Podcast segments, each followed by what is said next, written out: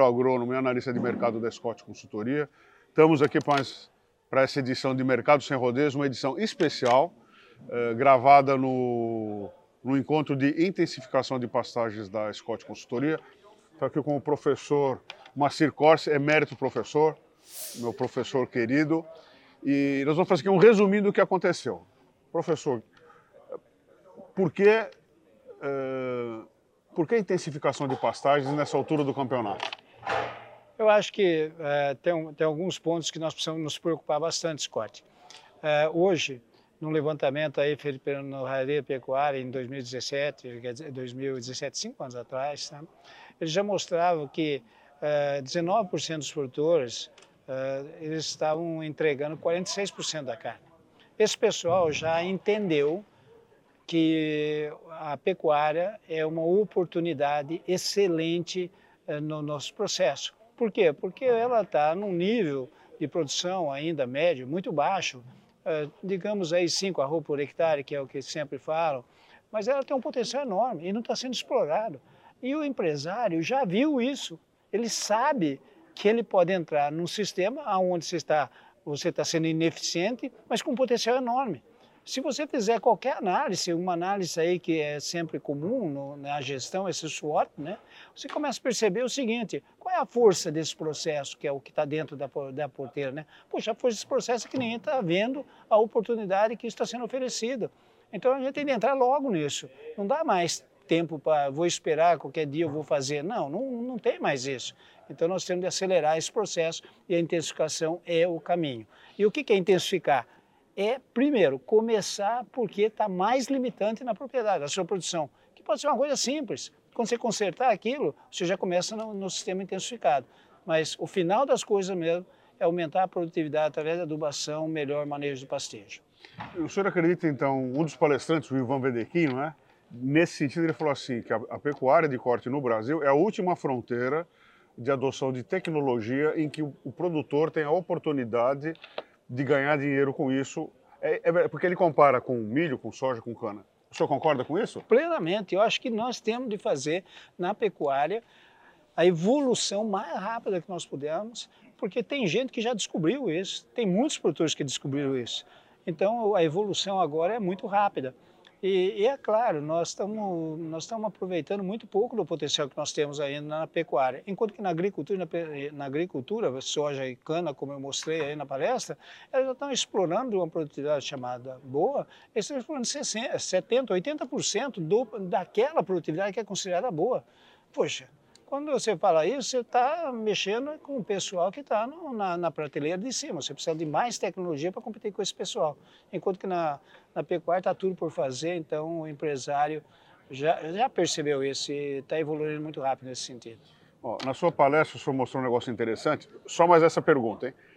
O senhor comparou lá uh, soja e cana. Aí o senhor faz uma comparação de, de equivalentes à roupa de boi gordo e, e do comportamento do, de fazendeiros, nós somos todos fazendeiros, do fazendeiro de soja, do fazendeiro de cana e do fazendeiro que faz pecuária de corte. O senhor falou que em determinado momento o cara já estava gradeando e mudando tudo. Explica isso para a gente de novo. É, quando, quando a produtividade é baixa, né, quando a gente fala, olha, uh, eu estou comparando né, cinco arrobas, cinco arrobas por hectare, que corresponde lá a 315 reais arroba que eu pus lá no, no slide, uh, você precisa produzir, digamos, uh, uh, nove, uh, corresponderia a nove sacos de soja, 5 arroba 315 corresponderia a nove sacos de soja vendida a 175. Cara, quando é nove sacos de soja, o cara nem vai ver a lavoura, ele pega o papel e já vai no banco para descontar uma, o, o, seguro. seguro né? E na cana é 9, 9 toneladas por hectare. 9 toneladas por hectare é nada de cana. O cara já área para plantar logo porque ele quer aquela cana no próximo ano. Então ele tem que plantar no começo das águas. Ele já área tudo aquilo. E nós estamos sempre naquele negócio de que ah, nós não podemos gastar muito na pecuária. É o outro slide que eu mostrei. Nossa, está gastando muito na pecuária. O pessoal confunde investimento com custo. Não pode. Então, existe ainda um resquício dessa cultura, que é claro, é uma mudança de cultura, demora mesmo, ele fala, nossa, estou gastando muito. Mas ele não vê que a produção dele é muito barata. Ele estava no, no, dado que eu mostrei, 124 reais por arroba, Então, com isso daí, ele está ganhando é muito dinheiro. Fiz as contas lá, dá 5, 6 mil por hectare. E, mas ele não percebe isso. Mas esse pessoal é muito bom. Eu tenho certeza que ele vai, poxa, e agora eu vou intensificar muito mais, né? Porque eu sei que eu estou ganhando esse dinheiro. E eu acho que é, essa evolução, ela está ocorrendo. É, eu temo que ela deva ocorrer mais rápido, porque eu fico, eu fico preocupado com isso. Mas é, nós temos ainda um potencial enorme para desenvolver. Mas eu tenho certeza, Scott, que nós vamos ficar igual a pecuária. Nós vamos ser o exemplo, nós vamos ser a referência mundial de, de exploração da pecuária em pastagens tropicais. Nós vamos ser essa referência. E, e, essa referência a gente vai ter ganhos financeiros, como hoje a soja proporciona, a cana proporciona, coisas desse tipo. Isso que o senhor está falando. Isso. E, e, e, também vai, vai ocorrer muito sinergismo entre as partes. Ah, né? sim, sim. Hoje, a agricultura está percebendo que quem está ajudando a agricultura é a pecuária. Era o contrário. Antes era o contrário. Né? É verdade. Antes, antes ele falava, não, eu preciso pôr a pecuária ver atrás da agricultura porque o resto do adubo da agricultura... Não, não é, tá, tá, mudou. É, aquele negócio que hoje foi comentado, inclusive do arresto de carbono, é, esse sequestro de carbono é feito com alta produtividade na pastagem.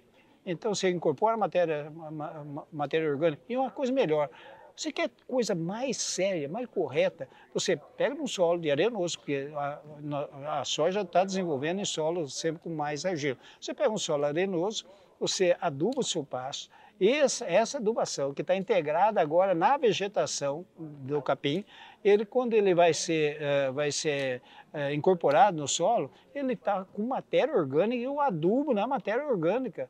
Então, é tudo, você perde nutriente mais você não tem mais nada, nada disso.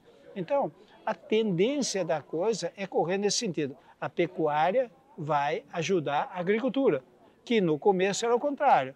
A pecuária dependia da agricultura. Não, agora vai, a coisa vai mudar. Bom, gente, ó, esse foi um dos assuntos. Eu não vou me estender aqui porque é, é uma coisa enorme, uh, mas é, é, esse é o cenário. Uh, a integração uh, lavoura-pecuária, aproveitando todo, todo esse material. E a, nesse século, a velocidade da adoção de tecnologias e a mudança pela qual a, a pecuária vem passando, inclusive com, com esse tipo de pensamento que é inovador, isso é, é uma maravilha, não é? Que a gente tem essas oportunidades. É assim que será a pecuária de corte. E a, o pecuarista precisa ficar esperto, porque é, é, essas mudanças são rápidas. E a gente, esse deve ser o perfil, embora a gente tenha muitos uh, milhões de hectares de pastagem, mas uma boa parte desse, dessas pastagens ficarão relegadas porque é, cada vez é menos pecuarista produzindo mais. É exatamente isso que vai acontecer. Hoje a tendência é os pecuaristas serem muito, começarem a aproveitar o potencial que tem. E, poxa, você não vai eh, estender a sua área produtiva se você pode produzir mais em uma área menor. É investimento, você Sim. tem que fazer investimento na outra área que você vai abrir, não é? Então, ao contrário. Tanto é, Scott, que nós temos dado que quando você está evoluindo nos processos, né, tem diversos projetos lá, nós eh, colocamos cinco, cinco projetos que nós temos, projetos grandes, né, de muitas propriedades em cada projeto, a gente uh, percebe o seguinte, que a gente prioriza que o pessoal aumente a adubação e não aumente a área adubada. Então, o aumento da área adubada, vamos dizer que seja 10%, mas você aumenta na área adubação, você aumenta 40%. Por quê? Porque você vai fazer nova infraestrutura quando você não explorou o potencial dessa área ainda. Então, você começa a explorar mais aquele potencial exatamente para cair o custo, para diminuir o custo. Né? E é muito melhor dessa maneira. Bom, gente, é isso aí. Muito obrigado, professor. Obrigado por ter estado aqui conosco. E quem não veio, perdeu, viu? Perdeu mesmo. eu acho que perdeu mesmo. Essa, é, é, nesses eventos, é, eu falei, e, eu, e é isso mesmo que eu acredito, é que é o local onde a gente tem a difusão de tecnologia. E também tem o convívio desse pessoal que, nas horas dos intervalos, é que eles, de fato, começam a fazer as perguntas e começam a fazer o entrosamento individual. E isso a gente não sabe nem como valorizar. É muito bom isso. É isso aí, gente. Muito obrigado e até a próxima. Se Deus quiser. Se Deus quiser. ah, foi muito bom.